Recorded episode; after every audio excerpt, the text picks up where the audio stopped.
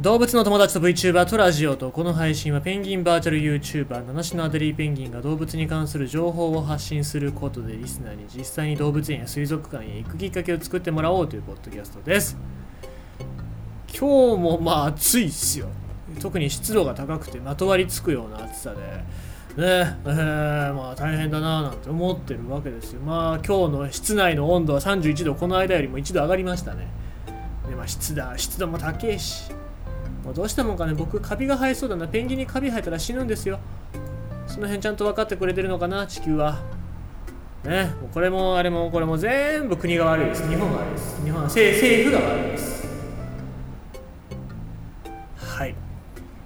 さあえーっとそうなんですけども他のニュースがありましてね。ゲーム。この間違うゲームがやりたいって言ってましたけどまた新しいゲーム出ましたねえー史上最大のペンギン強盗団を目指す TPS The Greatest Penguin Heist of All Time が配信開始されたということでまペンギンのこれ皇帝ペンギンのヒナなんだよね。皇帝ペンギンのヒナが潜入してもうこれは4人協力プレイでで盗みをし働いたりとか、えーなんかいろいろなことをやったりとかっていうのをするみたいなんですよ。これ面白そうなんですね。で4人同時プレイっていうか、まあ、協力プレイができるんでまあなんか協力できる仲間を募らないといけないなと思ったんだけど友達がいない。ねえ全然そうやって一緒に遊ぶ人がいないから。ねえ。でこれが7月の10日まで、えー期間限定で1216円で販売してる。そう1216円で、まあ、そんなに高くはないのでまあやりたいっていう人がいたら声かけてくれれば買ってあげるよと思った。ら買ってあげるってできるかなこれ、まあ、ちょっと後で調べますけど多分 Steam だから買ってあげるってできると思うんでなんか声かけてほしいななんて思います。はい。ということは今日は無料配信にしないといけないわけですな。はい。します。じゃあちょっと小話枕が長くなりましたのでそうでもないか普通だね。普通ですけどもちょっと短めのニュースいきたいと思います。外来種アライグマの大群が住宅街で目撃情報自治体による対応の違いも。茨城県はアライグマ防除実施方針を独自制定。アライグマを野外から完全に排除することを目指している。で日本ではまあもちろんアライグマラスカルの影響というものもありましてアライグマの知名度っていうのは高いんですよね。もともと外来種って、まあ、僕が動画で説明した通りなんでございますけどなかなかね再生数も伸びないんで伝わってないのかなと思うので何回でも説明はしないといけないとは思うんですがはい。えー、でアライグマなんでございますけども最近ツイッターでバズっておりました。でこれ撮影されたのが愛知県の一宮市の住宅街でアライグマを目撃した人がツイッターにアップロードしたという内容がね、えニュースになってるんですけどもあこのような大群を目撃したのは初めて珍しい風景だったので撮影を試みたと話すということでさ実際に撮影された写真があるんですけどもアライグマが56匹、えーまあ、歩いてる状況でその普通に道路の上歩いてるんでねもうびっくりしましたけども、まあ、こういう山とかそういう場所でもないのにこうやってアライグマが出てきたというところですね。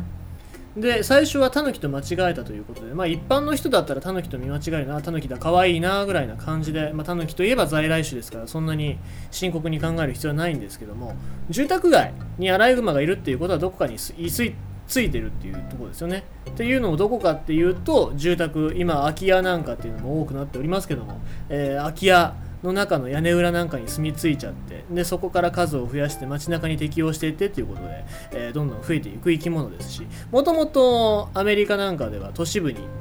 生息域を広げてしかも賢さだったり手足の器用さだったりっていう面で、えー都市に非常に順応していっていろいろな生き物だったり生態だったりあと衛生状態ですね。っていうのを破壊していってるっていうのがアライグマの状況なのでこれをまあ可愛いとしてそのまんま、えーなんか取り上げてしまうとだいぶ問題になってしまうよというところですね。で心配してたんですけども意外と各メディアはそういうアライグマの問題っていうのも定義してくれてるのでまあなんか最近の啓蒙というか啓発が構想してるのかな僕だけじゃなくて他のところの啓発っていうのが構想してるのかなっていうところを感じますよね。で、えーまあ、自治体によって先ほど冒頭で話した通り対応が違うわけなんですけどもこの投稿者の人がいた一宮一宮なのか一宮なのか分かんないですけども、えー、一つの都の宮で、えー、宮一宮市環境政策課は住宅街に出没したアライグマは鳥獣保護管理法に基づき市の許可を得て自ら捕獲するか業者に頼んで捕獲してもらうことになると述べた。まあ結構突き放してるというか、まあ、勝手にしなさいよみたいな感じなんですよね。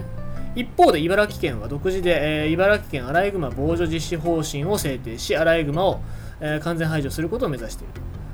でこれ県全体のアライグマあ茨城県の茨城県のアライグマの捕獲件数は2020年度が1652匹。で県と市市町村地域住民が連携して捕獲を行って、えこの数が捕獲されているというところなのでまあ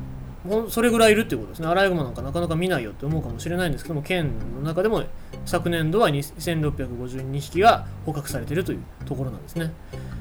なので茨城県のこの対応っていうのは非常にいいなと思うんですけど逆に茨城県は減らして他の県は増やしてみたいなことになっちゃうと意味がないよなと思うのでこの記事は素晴らしいのは環境省にそれも問い合わせてるんですね。でこうした自治体の対応の違いについて環境省はどちらも間違っていない。地域の実情に合った対策をしてほしいと述べたということなので、まあ、多分